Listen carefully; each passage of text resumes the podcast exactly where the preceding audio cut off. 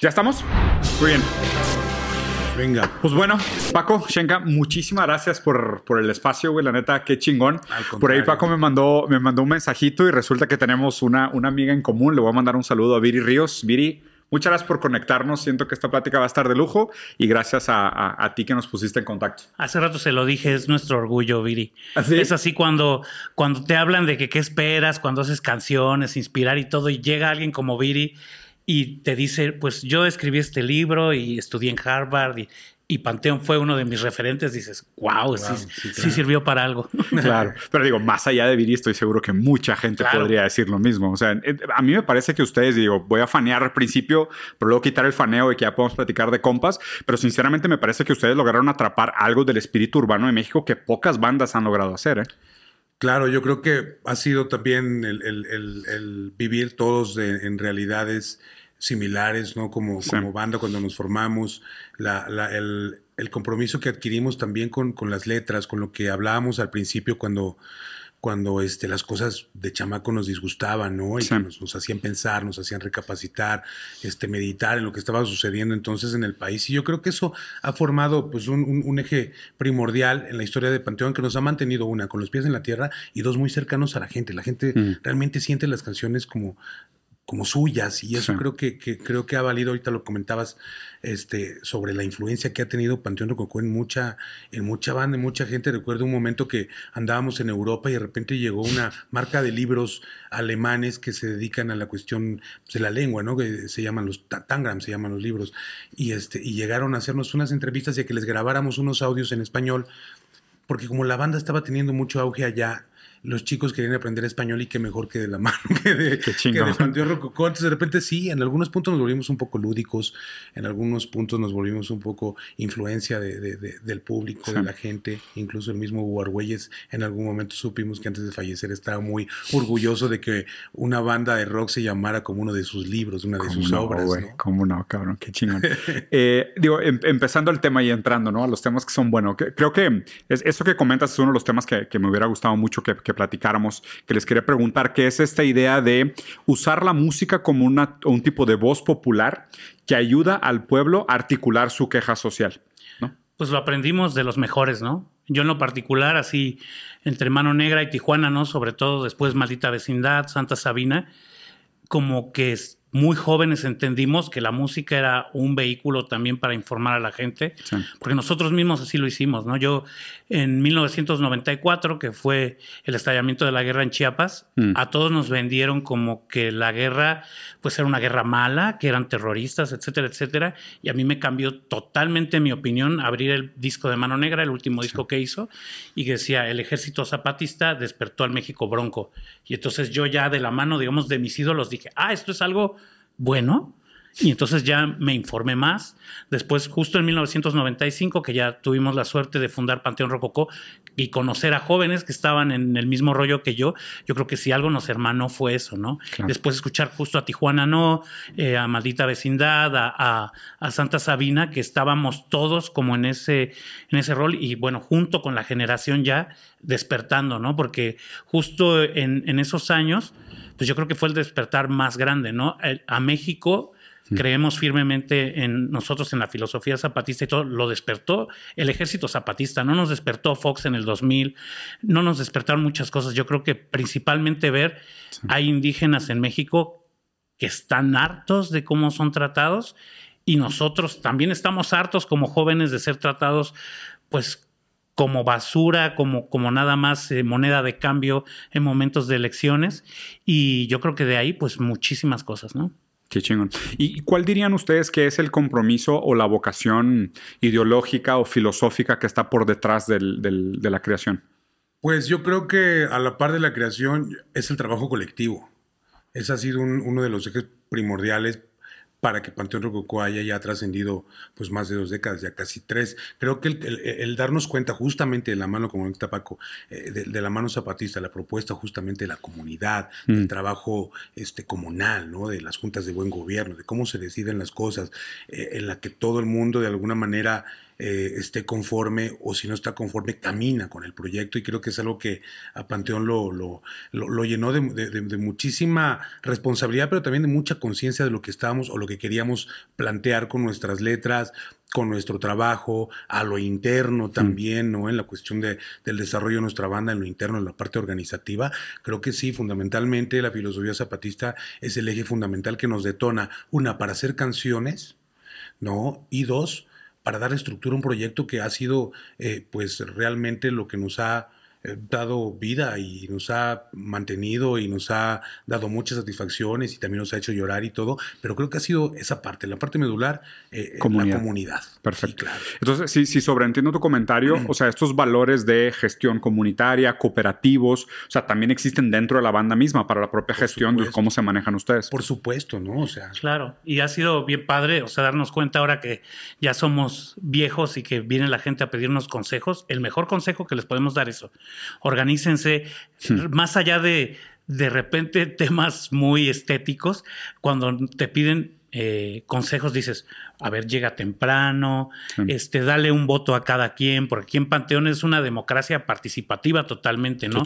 El voto de Shenka, el mío, el de cualquiera de la banda vale lo mismo y las cosas no se llevan a cabo, a veces un poco engorroso, pero no se llevan a cabo hasta que estamos de acuerdo la gran mayoría e incluso hay veces que aunque una mayoría fuerte ¿no? esté, esté de acuerdo y dos o tres se sientan muy incómodos, a veces nos echamos para atrás porque no queremos llevarnos justo a las minorías entre las patas, ¿no? Que es lo que pasa en la vida. Claro, sí, claro. Ah, darle, darle, darle la importancia a cada individuo en, en, en, en la parte individual y en la parte colectiva también, mm. ¿no?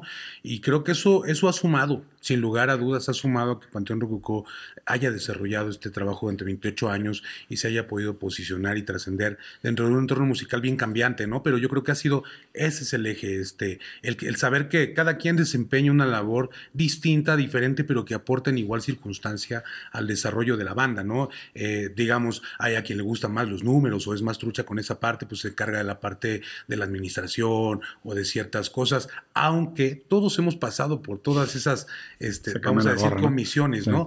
Y creo que nos da la certeza de que cada uno de nosotros estamos trabajando en pos de la vara. Entonces, si él está manejando los números, yo tengo certeza de que él va a hacerlo de la manera en como yo lo hice, como le tocó al otro, porque sabemos lo difícil que es y porque sabemos que estamos apostando por el mismo proyecto, ¿no? Si en algún momento alguien llega a faltar a una reunión para decidir algo, este, a veces depositas tu confianza en lo que, lo que ustedes decidan lo que se, se, se delimite en la, en la, Junta, pues vamos con eso, ¿no? Confío, o sea, creo que todos confiamos en que vamos hacia el mismo camino y eso nos ha dado la, la, la seguridad, pues, de, de tener una infraestructura, de, de, tener un equipo de trabajo sólido, de tener nuestros elementos con que irnos un poquito, como lo que decía la filosofía zapatista, ser un poquito más autogestivos, ¿no? En esta industria es difícil porque, pues también cumplimos dos factores. Uno es el de entretener y el otro el de comunicar. la parte de comunicación es la organización, esta parte que nos atañe de responsabilidad, de autodisciplina, de trabajo conjunto y, el entretenimiento, que también es, pues bueno, vender nuestros shows, eh, obtener un recurso por, por ello, ¿no? Digno y demás.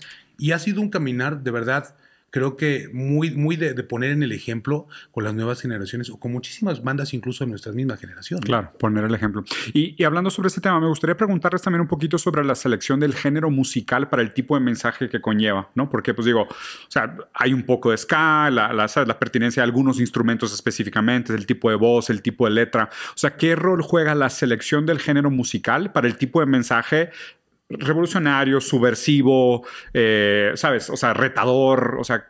Es que justo creo que nos encontramos nosotros siendo fans de bandas, ¿no? Y justo de estas bandas de Mano Negra, de los ah, Cadillacs, de Maldita Vecindad, que lo que hacían era música, pues fusión. Y entonces, pues nosotros pues casualmente también quien hacía música fusión, pues estaban en esa filosofía del zapatismo, de, de, pues de cambiar ya ciertas cosas, ¿no? Entonces, pues yo creo que ahí más bien quizás el género nos eligió a nosotros, porque justo así como tipo dicen a veces de los Beatles o Hay los ¿eh? Cadillacs que nos platican, ¿no? Nosotros estábamos locos por tocar de pronto con maldita así en un escenario, ir a, un concierto que se hacían aquí en México en CEU y compartir con la Lupita, compartir con Santa. Y pues el género, pues mayormente las bandas de esa época eran el género que hacían, ¿no? Ya estaban este, haciendo ska, pues eh, justo los de abajo, Tijuana no, los estrambóticos, eh, etcétera, etcétera, etcétera. Y entonces, pues ahí como fans nos encontramos, nos fuimos encontrando todos, algunos eran estudiantes de la misma prepa, etcétera, etcétera. Entonces, más bien como que el género nos cogió a nosotros. Después empezamos a hacer otros géneros. Claro. Definitivamente. A mí, por ejemplo, yo soy amante del punk, del hardcore, del, ah, rock duro, ¿no?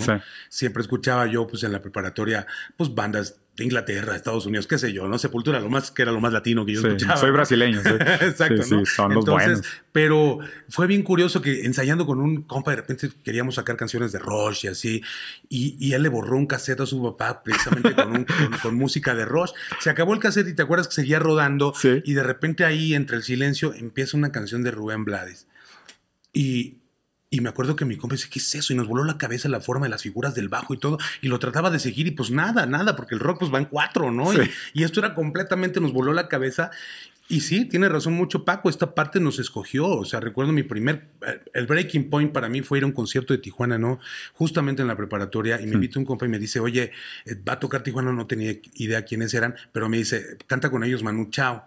Y como nos gustaba Mano Negra y coincidíamos en esos gustos, hay yo los vi y fue como la canción de los decadentes esta de la guitarra, ¿no? Y fue una revelación, ya sé lo que quiero en esta vida. Ah, huevo, ya la encontré. Voy a seguir mi vocación, será la música, mi techo y mi comida, porque fue eso. Y, el, y, sobre todo las líricas. Mm. Creo que las líricas fueron aún más allá que la música, porque la música la fuimos descubriendo, la diversidad musical la fuimos descubriendo juntos, creo yo. ¿No? Él venía, por ejemplo, de escuela, este, pues, de conservatorio, música clásica, ¿no? Música sinfónica. Otros no teníamos pues, muchos estudios. Yo, por ejemplo, un poco el canto, ¿no? La parte como interpretativa, pero en esencia, las líricas, yo creo que fue lo que nos despertó y nos hizo realmente volvernos más críticos de lo que estaba sucediendo. Decir, de que ah, un arma. También me enoja y me encabrona que lo que está sucediendo en Chiapas. A lo mejor no es lo mismo, ¿no? Porque son carencias completamente distintas, pero sin embargo soy joven y también aquí no tengo oportunidades de trabajo, eh, estoy destinado a trabajar en un trabajo que, al que me designen y creo que supimos organizarnos para poder tener una elección y esa elección fue caminar libres en este sentido, ¿no? Qué chingo. y entrando justo en ese tema de las líricas, ¿no? ¿Cuáles dirían hoy que, según ustedes, los temas principales de los que deberíamos estar hablando? Digo, entendiendo que la música pudiera ser un vehículo para ello, ¿cuáles son esos temas principales? Pues tristemente creo que siguen siendo los mismos temas. Al parecer no, la gente a veces siente que ya vivimos en otra realidad y no es así. La mm. guerra en Chiapas sigue, siguen siendo acosados los indígenas, seguimos viviendo en un país profundamente clasista y racista y yo creo que ese, ese tipo de temas se, deberían de seguir abordando. Muy felizmente eh, vemos ahora pues el movimiento feminista mucho, muy fuerte, con una voz que ya se escucha. Vemos muchas cosas nuevas, este pasando, pero creo que esos temas deberíamos seguirlos abordando y usar la información en esta época de la información, que es igual la época de la desinformación más grande, más a nuestro favor, ¿no? Ser un poco más críticos. También nos hemos dado cuenta que de pronto, pues las bandas han abandonado ese discurso, ¿no? Ya volvemos como a escuchar mucha música muy, muy buena, pero cero contestataria. Y es mm. increíble que de pronto Bad Bunny puede ser más contestatario en el nicho que tiene, en el nicho que tiene totalmente mainstream y que no te daría para allá y con todas las críticas, pues de pronto él hace algunos llamados de atención que quienes creemos que deberían de hacerlo. No somos nadie para decirle a la gente que, que toque o de qué hable, ¿no? Pero sí de pronto es una época súper llamativa esa, ¿no? ¿no? No esperas de dónde vienen los discursos de odio también, que de pronto vienen de las mismas bandas que quizás podrían ser acordes a nosotros, jóvenes, de ahí vienen a veces los discursos de odio, eh, las discusiones pendejas para mí de que te cueste tanto trabajo, por ejemplo, usar lenguaje inclusivo. A veces creo que se pasa demasiado tiempo discutiendo esas cosas. Eh, entonces, pues no sé, yo creo que debería de ir el discurso, seguimos siendo un país machista, racista, clasista, eh, políticamente inválido en muchos sentidos. Entonces, creo que aquí en México, en Brasil, en Argentina, en Chile y en todo el mundo quizás, porque también nos pasaba mucho hace, hace 20 años que empezamos a ir a Alemania, era el paraíso en muchos sentidos, de tolerancia, de, ellos descubriendo todas estas partes y ahora que regresamos como que ya vuelve a haber discursos de odio que para ellos eran totalmente vergonzosos y trataban de taparlos y regresan en Alemania, en Bélgica, en Francia, Brasil. etcétera, etcétera. Claro. Claro, o sea, es, increíble, ¿no? Y te das cuenta entonces que la parte de la lucha antirracista, antifascista, pues es una lucha mundial y que nadie está exento. Es una, es, una enfermedad, como decía este Radio Futura, ¿no? Es una enfermedad que una vez contraída no se cura. Crónica y recurrente. Y, nosotros tenemos que hacer ese factor como, como, como artistas, como creadores, el, el, el también poner el dedo en la llaga en ese sentido y también hacer llamados de atención. Creo que es algo que nuestro público espera ¿no? Eh, cada que hay alguna situación política, social, ahí rara o que, se mueve, el público de Panteón espera un posicionamiento, tratamos de hacer alguna acción pertinente o, algún apoyo, ¿no? ya sea en conciertos, si no se puede hacer un concierto a lo mejor a nivel organizativo o a nivel económico. El chiste está en que también tratamos de, de, de, establecernos ese discurso forever, ¿no? O sea, mm. mucha, mucha banda cuando nacimos se subió al tren pues del zapatismo y, pues porque se hacían los conciertos y entonces había que tocar ahí porque era eh, pues una efervescencia de bandas. El papá del Vive Latino. Exacto, sí, prácticamente derivó el Vive Latino. Sin embargo, pues poco a poco se fue abandonando esa idea, ¿no? Y creo que pues lo principal es que Panteón la, la aplicó a nivel personal, a nivel banda, ¿no? Para poder entonces asimilar lo que nos estaban tratando de compartir los compañeros y a partir de ahí devolverlo a la gente en forma de canciones, en forma de acciones, en forma de propuestas, este, y creo que eso pues ha valido la pena que Panteón sea una banda de calle, como lo digo yo, canciones de piso, que la gente ha escuchado toda su vida, porque desgraciadamente la carencia se escribió hace 20 años, 22 años. Y sigue y la escuchas ahora y cualquier chico que no la haya escuchado la escucha y dice, están hablando de mi realidad. Me identifico. Y eso creo que es lo que le ha valido la pena a Panteón trascender tanto tiempo en un universo tan cambiante de música. Como decías, que las quejas siguen siendo muchas veces las mismas. Les, voy a invitar a que nos ponemos un nivel más denso. Jalo. Entonces, o sea, ¿cómo, ¿cómo leen ustedes estos, estos problemas estructurales? Que yo concuerdo que el análisis es interseccional, o sea, que es género, raza, etnia, lo que tú quieras. Eh, ¿Y cómo se relaciona esto con una crítica al capital? Porque, pues digo, a fin de cuentas entiendo que que ustedes los ponen en una situación, como tú decías, de, doble responsabilidad, porque por un lado carga la letra un mensaje subversivo, revolucionario en su origen, en su punto de discurso, pero por otro lado también pues está el hecho de que estructuralmente mucho lo que produce estos, estos problemas, esta segregación, estos detalles, pues es el capital como modelo de desarrollo. Exactamente, exactamente, y que de alguna manera ha sido el, sistema empobrecedor en todos sentidos, en todos lados. O sea, nosotros que hemos tenido la oportunidad también de visitar muchos lugares del mundo, darte cuenta que es aplicable y que de repente teníamos una canción como La Ciudad de la Esperanza, eh, que hablaba justamente sobre la Ciudad de México, que en un momento fue un eslogan de un político sobre, no, pues México, la Ciudad de la Esperanza. Ajá. El sueño mexicano. O sea, sí, date una vuelta. date una vuelta por Iztapalapa, por Tlanepantla, por Coacalco, y dime si es la Ciudad de la Esperanza, compadre, ¿no? Entonces, este, creo que hicimos esa canción y de repente me acuerdo que estando en Argentina y en España, en algunos lugares, la gente la escuchaba y nos preguntaba, en Los ¿están, Ángeles. están hablando de nosotros? están hablando de España, ¿no? de, de Buenos Aires ¿no? No, es la Ciudad de México. nos dimos cuenta entonces que justamente esto, con, este sistema aplicado en la sociedad, pues también hay hay, hay un empobrecimiento crónico crónico. Tú lo puedes ver ahora en Estados Unidos, la, la, gran pobreza que hay en un país que se supone que es el modelo del mundo a seguir, cabrón. Sí, y, y, te vas dando cuenta en la realidad en la que se está viviendo actualmente en, en suburbios en, en, en, Filadelfia, en Nueva Jersey, en Los Ángeles, Sacramento, Seattle, lugares que están pues completamente empobrecidos y viviendo una crisis de, de, de, adicciones enormes, ¿no? Entonces, nadie está exento, ningún país está exento de lo que, de lo que hablamos, de este, del sistema capital, ¿no? Entonces, creo que ahí nosotros también tratamos de, que esa parte poderla aplicar de otra manera. Nosotros cuando, cuando hicimos el primer disco fue completamente independiente. Mm. Pedimos prestado, vendimos cosas, qué sé yo, con promesa de pago, con intereses y todo, para, para grabar nuestro primer disco. Lo hicimos, afortunadamente fue un suceso y eso nos enseñó también un poco de la mano esto de la autogestión, que podíamos lograr las cosas sin necesidad de una disquera, sin necesidad de una nada. Y después lo hicimos con y después lo hicimos con disquera, pero con el pleno conocimiento de qué queríamos lograr. Y manteniendo los valores y virtudes. Y estamos claros, a ver, que nadie nos salvamos. O sea, si no, no somos este totalmente así de creer. El capital, entendemos que vivimos en una sociedad y que de pronto va a ser imposible salvarnos, pero dentro de eso tratamos, siempre hemos tratado pues de proponer cosas también, ¿no?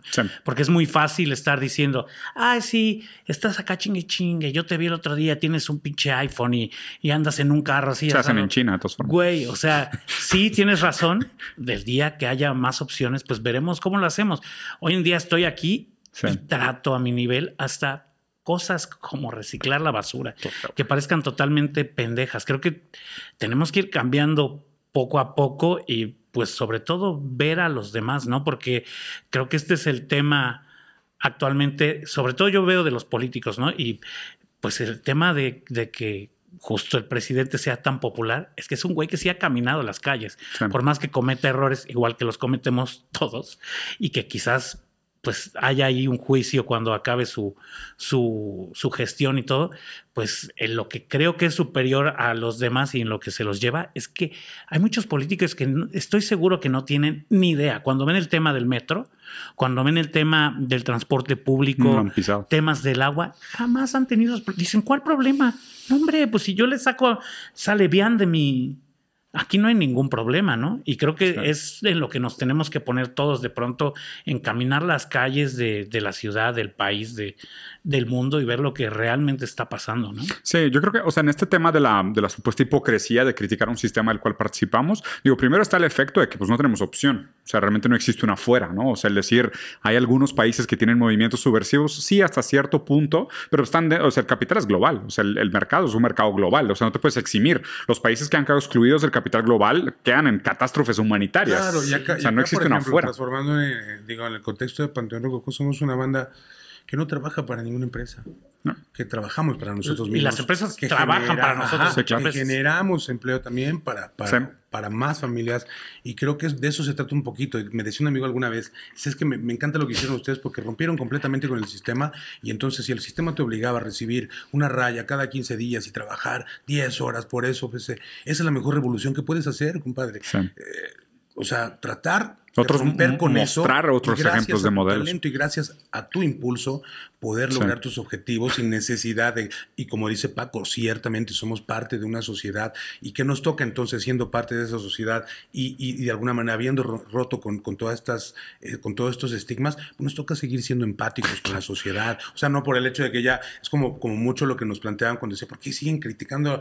pues sí, ya llegó el que, el que querían. Pues, sí, pero no por eso vamos a dejar de señalar las cosas que no nos parecen de un gobierno. Eh, sea de izquierda, de derecha o de centro, de donde sea. Y él se ha emputado, ¿eh? Y nos ha, hablado de nosotros hasta en la mañanera alguna vez, dijo que ya éramos muy fresas.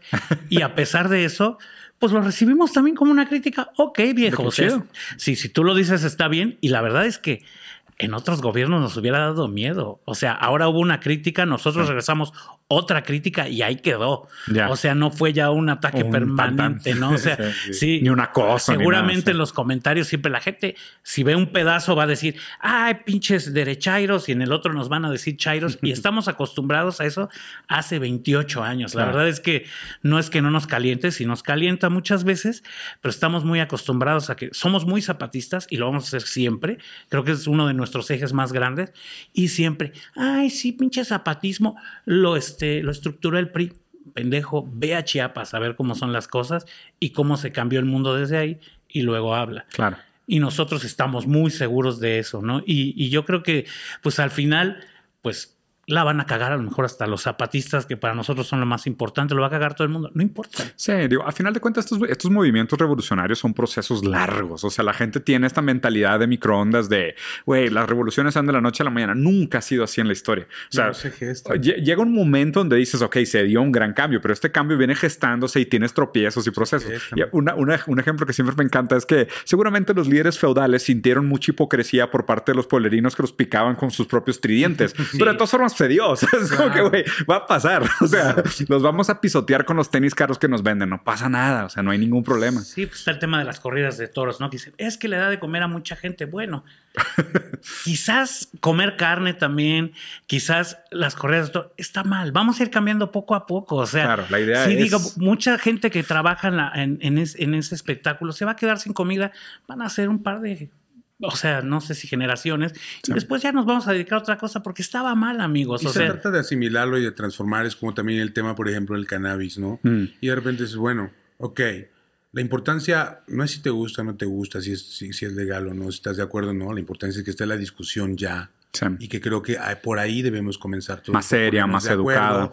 Claro, por ponernos de acuerdo. Y entonces así lo mismo sucede con, con todo este tema, por ejemplo, de, de este de la defensa de los animales, muchísimas cosas. Eh, vamos a ir encontrando, pero tenemos que estar abiertos a la discusión, tenemos mm. que estar abiertos a, la crítica, tenemos que estar abiertos a poder discernir y, confrontarnos y decir, a ver, esto es lo que, lo que nos conviene más como nación, como individuos, como sociedad, pero también, bien, yo insisto siempre, viene desde casa, viene desde casa. Es algo que tuviste que haber...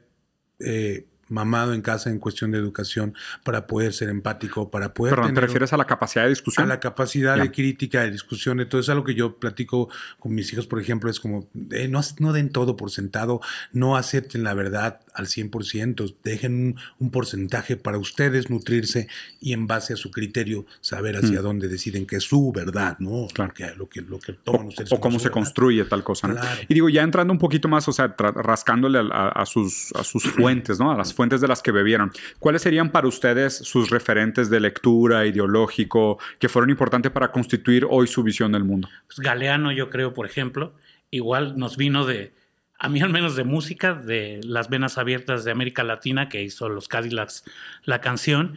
Y pues ahí, por ejemplo, pues nos leímos el libro y bueno, yo creo que de las pocas cosas que he leído en la vida fue de lo que siento que, que más me abrió la cabeza también.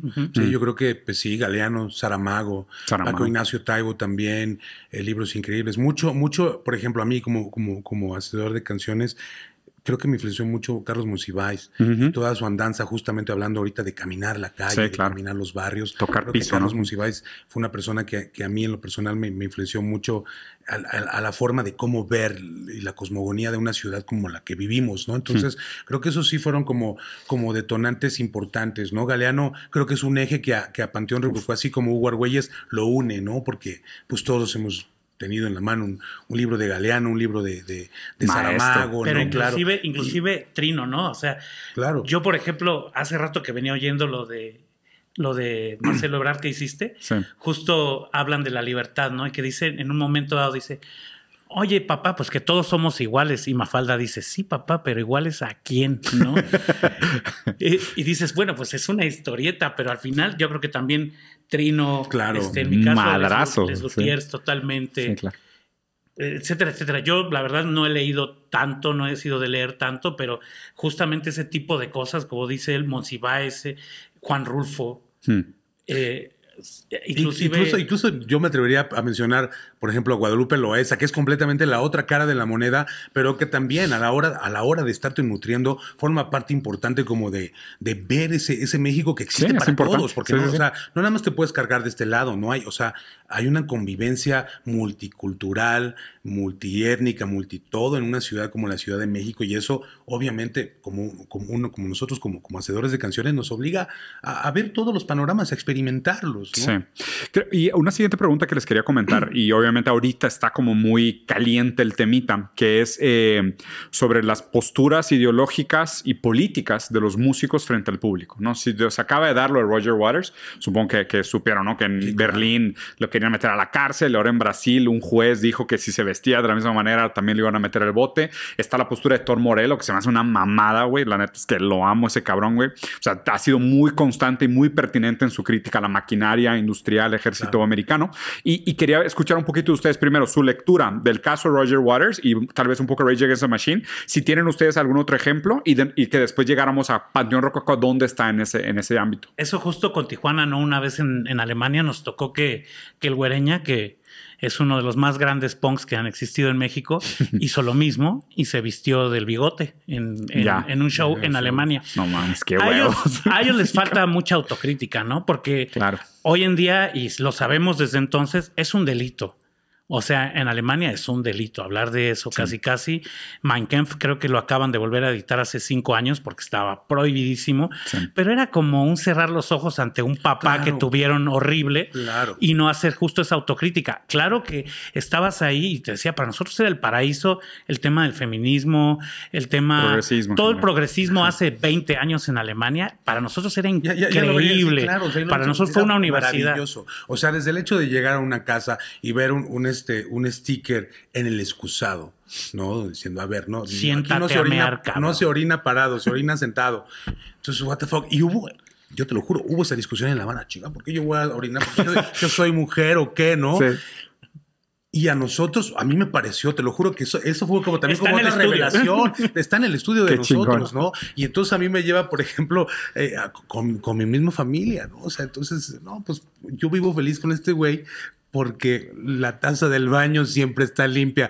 Mi hijo eso lo tuve que ir a aprender a Alemania y darme cuenta de la conciencia que tenía que ser que si vives con alguien, oye, por favor, o alza la tapa o orina sentado. Pero, sin embargo, hay cosas como esto que hizo Roger Waters, que no es el primero en hacerlo, que a ellos demasiado tratan de ocultar, lo que es ridículo también, hablando de todo ese progresismo, decir, bueno, hay libre expresión y los músicos, el tema, por ejemplo, ahorita de todos estos trovadores mexicanos de peso pluma, de, mm. de todos que están hablando del crimen, pues los músicos hablamos de lo que pasa, los problemas están ahí. O sea, ese señor existió y es su pariente. O sea, es, y, no solo él, sino Goebbels y, Mengele y todos los que hicieron eso. Qué bueno, qué bueno que los alemanes hayan tomado una conciencia de lo mal que estuvo eso y ahora estén tan avergonzados, pero no creo que cerrar los ojos o, culpar a alguien que se los hace ver esté mal. También lo hicieron los Bad Religion. Alguna vez estuvimos ahí, igual se pusieron a hacerles bromas en un festival Mike Patton. Ajá, Mike Patton salía. Mike Patton saliendo en un festival vestido de la migra. Y como nosotros éramos los mexicanos en el festival, nos correteaba. No mames, qué chingón. Digo, así es esto. ¿no? La verdad es que para mí, mis respetos para Roger Waters, él no tiene que demostrarle nada a nadie y sin embargo lo sigue haciendo. Y sin embargo, sigue teniendo la conciencia para poder hacer un statement, ¿no? Basadísimo. claro, basadísimo. Y te, dan, y te da entonces un poquito de aliento en saber que hay músicos y que hay una industria todavía ahí que tiene esa sensibilidad para marcar las cosas que son importantes y gente de peso, claro. realmente, ¿no? O sea que también, así como hay mucha música que, que ahorita está en boga y que pues, de alguna manera es ciertamente pasajera, hay gente que tiene años preocupándose por este entorno, gente que ha sido muy criticada malamente como Bono, que me parece también esta parte de cumplir las dos funciones, entretienen, sí, y a la hora de entretener, entretienen, y a la hora de hacer acciones, hacen acciones, y creo mm. que eso es importante. ¿no? Sí, porque justo, o sea, como que lo que me parece pertinente de esta crítica o de este comentario específicamente en ese momento histórico, es que qué raro que al mismo momento que estemos hablando de una sociedad que se protege de su historia malvada, al mismo tiempo está resurgiendo la historia malvada. Entonces, más bien lo que deberíamos reflexionar es de que, oye, güey, ¿estás seguro que quieres olvidarlo? Porque ahí viene de vuelta, cabrón. es Voldemort, ¿no? Sí, es innombrable. ¿Cómo que innombrable? Exactamente. y la verdad es que ahí Harry siempre demostraba ser el más valiente en nombrarlo. Diciendo su nombre, porque las cosas hay que decirles por, su, nombre. Y el Señor, no podemos decirlo aquí porque te banean hasta el canal con el nombre del Señor. es una locura eso, güey. Es una locura porque aparte está resurgiendo descaradamente. O sea, De Santis acaba de organizar una manifestación enfrente de Disney y hay banderas nazis, güey. Sí. O sea, es como que es una locura que el algoritmo no te permite hablar del peruanos y mexicanos. Bueno, sí, ya sea, hay bodas nazis. sí, está muy cabrón eso. Sí, o sea, es increíble y es hasta irrisorio a la vez, ¿no? Sí. Siendo que es una, la cúspide de una sociedad. Infantilizada. Eh, sí, completamente, pero que también está en la cúspide de la tecnología, de la información y de todo eso. Y es como volver 200 años atrás. Es, es completamente ridículo, ¿no? E impensable mm. y inaceptable en una sociedad que justamente poco a poco va encontrando la forma en cómo concebir la pluralidad la multiculturalidad y todo lo que eh, en cuestión de, género se refiere. Que aquí creo que conecta muy bonito con los valores que platicaban al principio, esta idea de que comunidad es algo, es un valor muy importante para ustedes,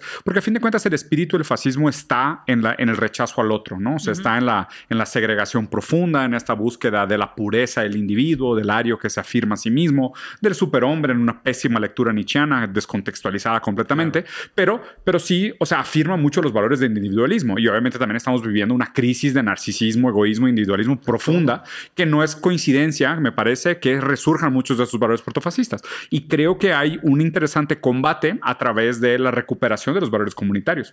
Entonces aquí más bien la pregunta sería con ustedes, Digo, ustedes eh, gozan, y me parece que con todo mérito, de una relevancia aún después de décadas haciendo música y que los temas de los cuales se hablan siguen siendo pertinentes porque, de nuevo, son temas que no se han resuelto, los problemas siguen ahí. Y más bien la pregunta es entonces, ¿cuál sería la reflexión de ustedes sobre el efecto real que tiene la música sobre la capacidad de resolución o no de sus problemas? Yo creo que el efecto viene en lo individual.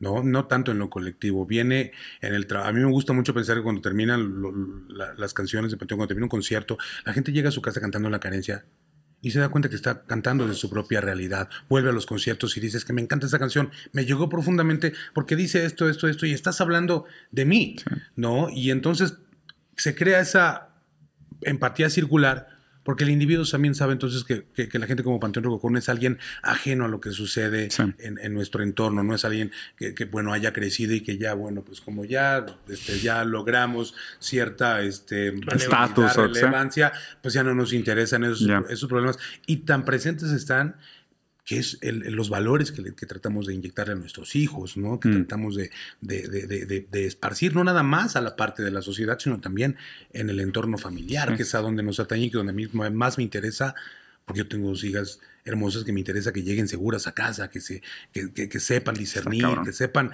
¿sabes? Como cuidarse a sí mismas, ¿no? Entre ellas. Sí, pues la verdad hablábamos ahorita de Viri, pero hemos tenido la suerte de conocer a mucha gente que, fueron fans de Panteón y que, te dicen eso, ¿no? Y yo creo que eso es lo que más le da valor a la música y al deporte. O sea, en toda la sociedad, las artes en general, pero la verdad es que yo creo que la música en ese sentido es lo más grande que hay para poder pues inspirar un poco a la gente, para darle una palmadita de lejos, ¿no? Para decirle, ok, aquí sé que te la estás pasando de la chingada, pero aquí te sigo y estamos, estamos contigo mm. y, y, lo mismo, ¿no? A veces justo en Alemania, que hablamos mucho de eso porque hemos ido mucho allá, siempre encontramos, la verdad, los mejores latinoamericanos. Encontramos muchos latinos que están allá haciendo investigación, que están allá haciendo deporte, que están escribiendo, que son maestros de universidades y que llegaron allá porque desgraciadamente aquí en sus países no se les apoyó lo suficiente, pero siempre llegan y te dicen, no, mira, yo me dedicaba a, empujar carritos en la central de abastos y al mismo tiempo pues estaba estudiando la universidad, hice esto, hice el otro, llegué y pues ahora trabajo en la NASA y ahora trabajo en la Universidad de Leipzig y ahora trabajo en Harvard. y ahora trabajo... un proyecto de, de, autoconsumo de agua en, Dinamarca, me acuerdo un, un chico de Oaxaca que me platicaba de eso y que se graduó y desarrolló todo ese sistema para la Ciudad de México, pensando en la vino aquí, se lo ofreció al gobierno, lo, le pintaron cremas, se regresó allá porque la universidad se lo compró y entonces lo desarrollaron ahí en Varsovia. Y dices, ¿cómo es posible? O sea, ¿cómo es posible que esos, esos cerebros, esa gente que realmente quiere hacer algo por el país, tiene que salirse e irlo a hacer otro lado porque acá no encuentra como esa, ese eco para poder lograr esos, eh, eso, el trabajo en comunidad. Ahorita que Paco decía esta parte sobre las artes, yo digo que la, la, música creo que es la única de todas las artes en la que interviene la comunidad completa, porque en una, en una pintura, no en una obra, pues tú la puedes interpretar individualmente y un libro lo puedes interpretar interpretar diferente a lo que yo pueda pensar o sentir. Sin embargo, en la música hay una comunión que vibra completamente con las canciones y entonces a partir de ahí creo que es parte de lo que a nosotros nos, nos, nos, maravilla, ¿no? Esa, esa comunidad que viene y, y, juntos se crea una energía inusitada y algo completamente fuera de, de, de, serie en el caso de, lo que nos hace sentir a nosotros, ¿no? Qué chingón. Y tengo entendido que tienen show ahora en octubre, ¿verdad? El 28 de octubre vamos a estar en en Parque Bicentenario, que es una apuesta más. Nosotros como que hemos tenido la suerte de tener pues mucha aceptación de la gente. Lo último que habíamos hecho fue para el 25 aniversario. Hicimos tres foros sol, sold out, y estamos muy orgullosos, pero como que esta vez dijimos, vamos a volver a hacer lo mismo, que siempre lo que pasa con Panteón, vamos a volver a hacer lo mismo. No, queremos hacer un festival más dependiente de nosotros, más nosotros como empresarios, y bueno, va muy bien, ya está casi sold out y muy pensando en hacer más fechas. Esta parte con el trabajo comunitario, ¿no? El poder, como te digo, al final de cuentas cumplimos esos factores y así como hemos trabajado, por ejemplo, con UCESA, también dijimos ahora, pues que ahora, ahora vamos a hacerlo nosotros y, hagámoslo, involucrémonos nosotros, vamos, ¿qué vamos a hacer? ¿Qué vamos? O sea, pensarlo y eso también refresca a la banda, le da también otros objetivos a la banda, le, reivindica también como toda esta parte que también con, con el pasar de los años volver a sorprendernos, mm. volver a, no a sentir esta, emoción, reto, exactamente. Creo que eso es importante y este y decidimos hacerlo de esa manera sin pelearnos del otro lado. O sea, al final creemos que es bien bonito cuando puedes romper con todo eso y seguir viviendo en el sistema, pero también de alguna manera decidir tus destinos. Hay alternativas. Decidir tus destinos. Claro asusta bastante, la verdad, porque no es lo mismo ir con todo el cobijo.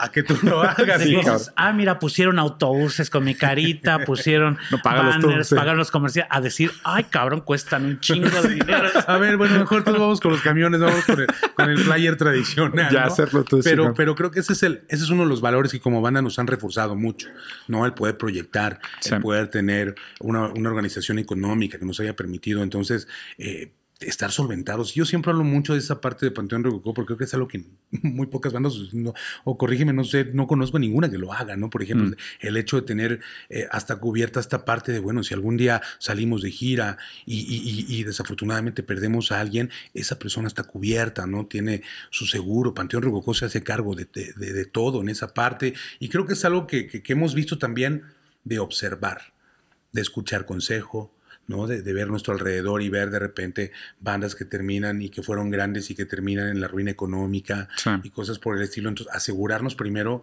nuestro bienestar como banda, el poder tener ahorro para poder proyectar y decir, ah, pues ahora no lo vamos a hacer con alguien, que no nos compren el show. Ahora nosotros nos vamos a comprar el show a nosotros mismos, ¿no? Sí, porque al final de cuentas ustedes también son un ejemplo para la gente que los está siguiendo. Entonces, quieras o no, la, la, propia moda de conducirse, los valores o la moral, pues también refleja un poco sobre eso. Y, y referente a, contenido nuevo y material nuevo, ¿de dónde viene la inspiración? ¿Dónde se cocina lo nuevo? Platíquenme un poquito sobre el proceso creativo. Mira, el proceso creativo yo creo que mm, a veces se da en lo individual y a veces se da en lo colectivo. ¿No? Cuando se da lo individual, pues yo creo que a final de cuentas lo que más me gusta de esta banda es que no, no hemos dejado de ser ciudadanos de esta ciudad. ¿no? De salir, caminar, ver, observar, sentir, ¿no? Asimilar lo que está sucediendo, mm. calibrarlo y devolverlo a la gente en forma de canción, ¿no? Y creo que es algo que pues desgraciadamente la Ciudad de México, ciudades como Monterrey, como Guadalajara, como Tijuana, pues son semilleros de esas canciones, porque todo lo que acontece en, esos lugares, pues hace mella, tiene peso en tu vida, el día a día, ¿no? Entonces, pues creo que eh, el proceso creativo cuando se da en lo individual, eh, pues digamos que hay bien una propuesta de letra lírica y demás, y ya sobre todo eso trabajamos todos en conjunto o a veces incluso que salen llameando, ¿no? Por ejemplo, una canción como La Carencia, que era, este, eh, salió en un jamming, de, hace poquito lo comentó Paco y era, bien cierto, no me acordaba. Felipe estaba en ese entonces tomando las clases y estaba en la parte de aprender el ritmo este del merengue. Entonces estaba y, estudiando merengue y de todo, y de repente ya tenía esa línea y sobre esa línea se empezó a vestir la canción y de repente yo tenía un texto ahí que justamente había escrito un día así en una combi que me paré temprano y está, o sea, toda esa eh, cosmogonía que pasa cuando la señora de los tamales a las 6 de la mañana, ¿sabes? Y la gente está saliendo y los ves con unas caras de pocos amigos, pues ¿quién quiere ir levantarse a esas horas para irse a un trabajo de 8 horas, 10 horas, qué sé yo, ni recibir una...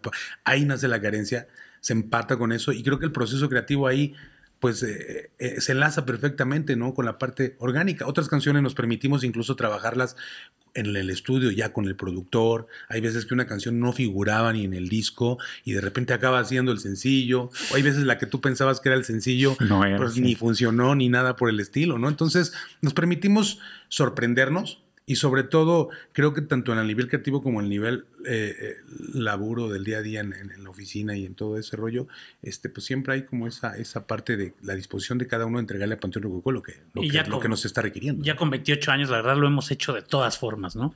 Ha habido alguna vez que llega Shenka con una canción y casi como llega pasa, ¿no? Y ha habido veces que pasa esto que justo vamos construyendo de un ejercicio y hay veces que nos empezamos a mandar, a veces que, oye, a mí se me ocurre una frase así, se la paso a él, él la desarrolla, hace una canción, de todas formas. Y la verdad es que sorprende mucho ahora que escuchamos los discos para atrás y pues, hemos hecho buenos discos. Nos hartan, ¿no? La verdad es que estás grabando un disco. Sí, yo que te puedo asegurar que cada uno de nosotros, yo por ejemplo, lo personal, el último momento que yo escucho un disco de Panteón Rococó es cuando dan el bobo para, para el Buster. Que ya no, o sea, ya está el martes. Y ya das el bobo y luego te entregan los discos, todos mis discos de Panteón. Cuando fue un día mi hermana a casa y los ves, ¿y por qué los tienes con celofán? ¿No los has abierto? Le digo, no, pues es que. Yo los escribí, yo los hice. No, deja los he cantado 2800 claro, veces. Estás mezclando el disco en el estudio. Sí. y Chiqui Samaro, es nuestro productor, uno de ellos, o Flavio Cianciarolo de los Cadillacs, estás ahí con un bombo tres horas. Pum, pum, y un pedacito de los metales, pum, pa, pum, pa, pum, no, ya. sí, sí, claro, Años después. Se quedan nuevos Como los hijos, güey, que digo, están bien lindos y todo, pero al Chile no quieres verlos todos los días. Todos los días. Váyanse a la escuela ya. O ellos también ya vete a trabajar. O sea, porque a mí, me ha pasado. Papá, ya, ya por favor. ¿Cuándo te vas a ir de gira ya, no? sí, que qué bueno que ya te vas de viaje. Ahí me traes un juguete, güey, llégale. Sí, Oye, y justo hablando de eso, porque digo, es una convicción que, que, que, comparto con, con, lo que comentaste ahorita de, de, dejar un legado bonito, ¿no? De, yo también tengo dos niños chiquitos y para mí son mi vida, cabrón. O sea, los amo, güey. Siento que es, es bonito pensar que mucho más allá de lo que pudiéramos lograr a nivel trascendencia, lo que hacemos es un mundo para ellos, ¿no? De, de vivir para ellos y dejarles un recuerdo. ¿Qué recuerdo les gustaría dejar a sus hijos? O sea, ¿o qué mundo le gustaría dejar para sus hijos? Mira, el mundo yo creo que va a ser un mundo de mierda que le voy a dejar a mis hijos. Sinceramente. no me hago responsable. qué bueno lo hice. contribuido a que sea así también, sí, claro. Pero pues yo realmente no sé. Siendo realistas. Siendo realistas, pues yo creo que y ellos le van a dejar a sus hijos a la vez un mundo de mierda, no lo sé. Ojalá y no, ¿verdad?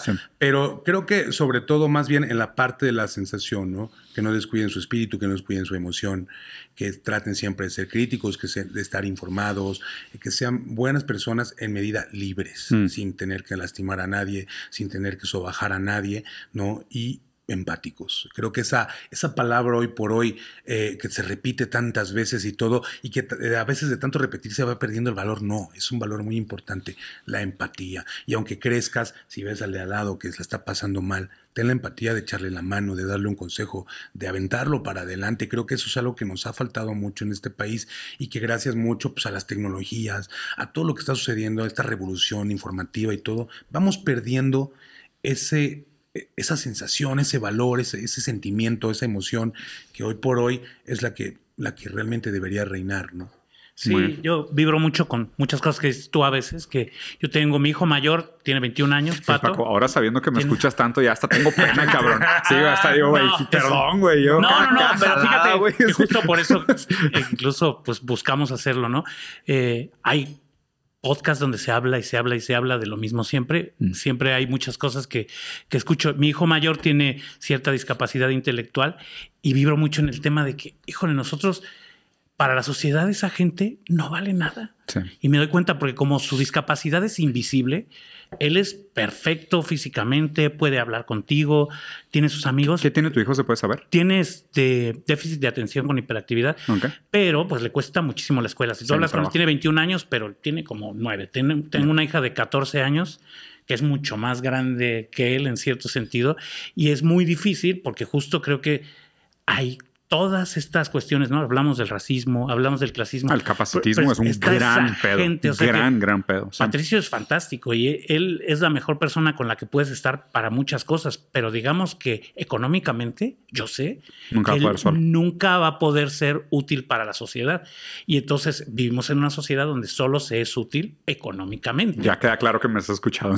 Y, entonces, sí, sí. sí. Entonces, pues es el mismo caso, mi hijo también. Justo eh, Rafa Sarmiento también tiene a su hijo Iñaki, que también, mismo tema que es súper frustrante porque dices, mi hijo es fantástico, pero a mí, me a mí mismo me ha costado entenderlo. Mm. Y cómo van a salir a la sociedad, ellos, como no tienen nada económico que entregar, pues no tienen nada. O sea, justo igual que, que, los esquimales o que los nazis, para ellos estaría bien sacarlos. Pues de hecho, poca gente sabe, pero por ejemplo, la eh, Asperger, el término Asperger viene de un doctor alemán que hacía pruebas con autistas. Y entonces es muy malamente arrastramos su nombre, pero pues lo que hacía era eliminar los autistas. Y el nombre Asperger se quedó y lo arrastramos. Imagínate esa, imagínate esa barbaridad, cabrón. Pero completamente concuerdo contigo, porque me parece que justo el, o sea, lo que queda más evidenciado en una sociedad que mide a todos por su capacidad productiva es que si no produces no vales. Exacto. Y, obviamente, pues esto es antihumano completamente, porque regresando a los valores de la comunidad es se requiere una villa para crear un niño. E inclusive antisociedad en todo sentido, porque a ver, si tú haces lo que haces es música clásica, económicamente no eres viable para la sociedad, entonces no vales nada, eres ahí un adorno. Mm. Y si cualquier gobierno este tema el del deporte lo apoya. Si, si el deporte no es fútbol, que económicamente es muy viable. De hombres, ¿eh? No hay, ah, claro. Sí, y solo el pico de la pirámide. Claro. Exactamente. claro. Y solo la élite, ¿no? Claro. Eh. Es lo mismo. Al final, así seas un artista increíble, si no eres económicamente viable, no sirves para nada. No si no eres un deportista que dé dinero, no sirves para nada. Aquí este, yo estoy haciendo bastante, ahora estoy corriendo, estoy yendo a la bici y conozco muchos deportistas. Siempre lo menciono. Ricardo Mejía, el rey de las montañas, el mejor corredor de montaña de todos los tiempos es mexicano. Nadie sabe quién es. El señor es una eminencia, tiene una tlapalería, le mando saludos ahí en Iztapalapa. Qué chingón. Vayan y salúdenlo. Siéntanse orgullosos no solo de, de Chicharito y de Hugo, que también, claro, que merecen, merecen, todo ¿no? mi respeto, pero hay que, justo yo creo que Sí. al final de estas pláticas lo que nos debe de quedar es esa empatía y esas ganas de ver más allá, ¿no? So- es la época de la información. Yo de verdad todo el tiempo pienso, es la época de la desinformación. Sí. Nosotros nos apasionábamos con un tema y cuando no había internet te clavabas ahí horas y días. No sabemos los productores de los discos que nos gustaban. Hoy en día todo es tan efímero. Ah, qué padre este señor que corre en las montañas. Lo que sigue, ah, ese perrito tiene el culo bien cagado. Lo que sigue, o sea, nada es sí. importante en Nada realidad. permanece, ¿no? Sí, fíjate que, digo, qué, o sea, qué, qué bonito mensaje de, de- de cierre, porque fíjate que hay un amigo mío que es filósofo español, Vico, que le mando un gran abrazo, un tipo gigante que mide como dos metros, pesa como 120 kilos, es un pinche amor de cabrón. Nosotros también y nos medimos dos metros. No, no estoy hablando de ahora de gordofobia. No, no, no, para, no, no, para nada, pero, pero, es- pero me, me impresiona mucho porque es de esas personas como muy sí. Intimidante físicamente y luego lo dices hablar y dices, no mames, che tipazo, güey. Como, como a full, Tavo, ¿no? Claro, como Tavo. López, nuestro extrompetista. No, y otro amigo también, Santiago Hermesilla, que también es español y metalero, pelo largo, así metal pesado. Y la madre lo ves y dices, güey, le saca la vuelta. Es un amor de persona, cabrón. Digo, pasa mucho, ¿no? Que luego ves a los, a los Tuluminatis que se ven todos hippies, son unas basuras de personas. Y los metaleros son unos pinches tipazos, güey. Digo, pasa Yo soy- mucho. Yo soy la pura onda y la gente se sigue cruzando el- la acera. A mí Sí, también me pasa, justo platicamos el otro día con Jordi Rosado, ¿no? Sí. Que dice, no, uno ve a Paco en la esquina intimidante, la chica. Dice, y de pronto te lo encuentras en la calle, en su mamá van. A toda madre, claro, güey. No, y a lo que iba con esto es que, o sea, justo hablábamos sobre la ética en, en este momento histórico y lo importante es recuperar y construir, porque, o sea, históricamente el proceso ha sido de fragmentación social, ¿no? Claro. O sea, es, ¿somos una comunidad? No, no, no. No existe la comunidad, solo existen los individuos y sus intenciones, ¿no? Margaret Thatcher, y que arda en el infierno eternamente. Entonces, Margaret Thatcher ardiendo en el infierno da esta idea de que no existe la, sociedad, solo existen los individuos, entonces quedan los valores solo familiares. Claro. Durante muchísimo tiempo, el sitcom, el americano, el modelo de los sitcoms, lo que te dice es, si hay un problema en tu casa, es problema de la familia. ¿no? O sea, Bart es culpa de Homero. Claro. O sea, el, el- la fa- el problema era el problema Claro. familiar. Y ahora, en un tercer momento de fragmentación, es comunidad, familiar, y ahora el problema es puramente individual. Y te, y el te problema es tuyo. que eso se aplica en todos lados, ¿no? Veía Sí. un documental de Deutsche Welle donde plantean la problemática de la Coca-Cola cuando se empezó a reciclar Mm. y cómo el problema del reciclaje te lo han aventado a ti. ¿Qué pedo? Sí, ¿no? claro, yo qué. Entonces, y entonces hacen el estudio, bueno, ¿y por qué Coca-Cola no deja de producir basura Sí. en lugar de, de que te, te deja la responsabilidad reciclar? Es, pues, ¿no? Algo Y abre otro negocio. Y- y- sí, claro, ¿no? Entonces, bueno, ¿de qué se trata, no? Entonces ahí el, el individuo es el encargado de aventarse la- el reciclaje de todo lo que ellos producen. El individuo es el encargado de solventarse económicamente y Claro. solventar sus problemas familiares, cosa que de repente, pues, la misma sociedad es la que va creando Sí, esos... y esos- tú acá con tu popote de hueso de aguacate y un güey Claro. volando en jet privado a Davos para decir que es tu culpa. Es como que, ¿cómo, güey? Así nunca va a jalar, güey. Sí, por, por su pobre Greta que hace tantos esfuerzos, que ya lo mejor que ha hecho fue que mandó a la cárcel a este güey, Andrew Tate. Andrew Tate, sí, qué bueno por la pizza. No, y, y a lo que iba con el comentario de la reivindicación familiar es que me gusta siempre platicar, sobre todo cuando es gente así con esta empatía, con este espíritu que, que manifiestan ustedes, pues volver a construir de regreso, ¿no? Claro. Y, y un primer paso para la construcción comunitaria es des- desindividualizarnos, reagruparnos, o sea, porque la sociedad es algo que, por más que exista esa condición material que nos conecta con una comunidad, hay que también crear conciencia de esa dependencia social, porque no es suficiente el hecho de que lo material exista, porque si nosotros negamos esa naturalidad de la, Claro. de, la independencia comunitaria, o sea, tú vas a actuar casi en contra del, del mundo, ¿no? Entonces, eh, lo bonito de esto es poder decir, no, no, no, por ejemplo, me gusta mucho la distinción entre individuo y sujeto, porque el individuo es indivisible. Claro. Es individuo, ¿no? El sujeto no, el sujeto está sujetado de algo. Entonces, no pasa nada. Perder la individualidad no está mal, pero mientras acabemos como sujetos, ¿a qué nos sujetamos? A nuestros hijos, a nuestros valores, a la comunidad, a un movimiento, a una revolución, a una aspiración social, pero nos sujetamos a cosas, ¿no? Entonces, creo que está bonito acordarse de, pues no estamos solos aquí. O sea, tenemos los mismos dolores que la gente que está en la calle despertándose temprano. Le damos voz a esa persona que no puede hablar de aquello que le molesta. O sea, te, prestamos el micrófono, cabrón. O sea, hablamos de aquellas cosas que te duelen. el valor de la comunidad, como decía al principio, ¿no? Eso, es, eso es un valor fundamental en Panteón Rococó. Y creo que eh, en un sentido lo vamos tratando de llevar justamente a que el público cuando viene a nuestros conciertos se dé cuenta de ello. Claro. ¿no? De que el espectáculo lo hacemos todos. Hmm. No, no es la banda actuando para ti, sino tú vienes a ser parte de algo hermoso, que es un cúmulo de energía que se desarrolla ahí, que se plasma ahí, y que últimamente me ha dado por cerrarlo, ¿no? O sea, por, por decir, ok, no viene la carencia, es la intensidad, pero hay una parte donde baja la carencia, entonces respiremos, tranquilos, vamos a calmarnos, vamos a cerrar esto. Y, y, cuando lo empiezo a hablar, veo, puedo ver las caras de las personas como diciendo, cierto, güey, está pasando, está sucediendo, ¿no? Esta, esta, esta, esta energía inusitada y la cierras, y la gente se va tranquilamente a su casa y nosotros vamos tranquilamente al hotel y es algo muy bonito y entonces eh, la gente mm. entiende el valor de la comunidad, de lo que estamos haciendo juntos. Hay esa realización, ¿no? Claro. O sea, conectar el acto simbólico con el mundo real. Exactamente. Sí, qué chingón. Oye, pues digo, la verdad es que los felicito muchísimo por, el, por el trabajo, por la trayectoria, por, por la conversación. ¿Algún último mensaje? Entonces tienen evento el 28 de octubre. 28 de octubre en el Parque Bicentenario. Al contrario, agradecerte a ti también, agradecerte este tipo de espacios que realmente son muy necesarios. Muchas gracias. Que hicimos con Jordi, ¿no? Para poder como también sensibilizar, no nada más estarle dando scrolling a las cosas, sino también dejarle algo real a los chicos que nos van a ver, a los chicos que nos están viendo, creo que es importantísimo. Entonces, felicitarte también por ese trabajo que tú desarrollas. muchas gracias. gracias a la gente. Obviamente, a ver, de todo lo que estamos hablando, igual que todo el mundo, nos equivocamos todo el tiempo, ¿no? Hablamos y hablamos y hablamos y hablamos. Y de lo que se trata es de hacer, ¿no? Aunque la cagues. O sea, nosotros creo que es al final lo que siempre hemos tratado de hacer y nos hemos equivocado un chingo de veces. Y lo más difícil en la vida creo que es ser congruente. Es casi inalcanzable la congruencia, pero bueno, vamos caminando, como dice Galeano hacia la utopía y ya ir caminando ya va cambiando cosas Se aprende y creo que caminar, ¿no? Súper chido. Qué chingón. Oiga, pues les agradezco mucho. Gracias a ti. Vale, pues público, muchas gracias por llegar hasta aquí. Dejen como siempre sus comentarios, qué les pareció. Si tienen preguntas para estos célebres señores, los pueden dejar aquí abajo. O recomendaciones con quién más les gustaría ver una copresentación. Acuérdense, van a tener evento ellos el 28 de octubre acá en la Ciudad de México y por ahí los pueden seguir. Vamos a dejar los links acá en la descripción del video. Nos vemos.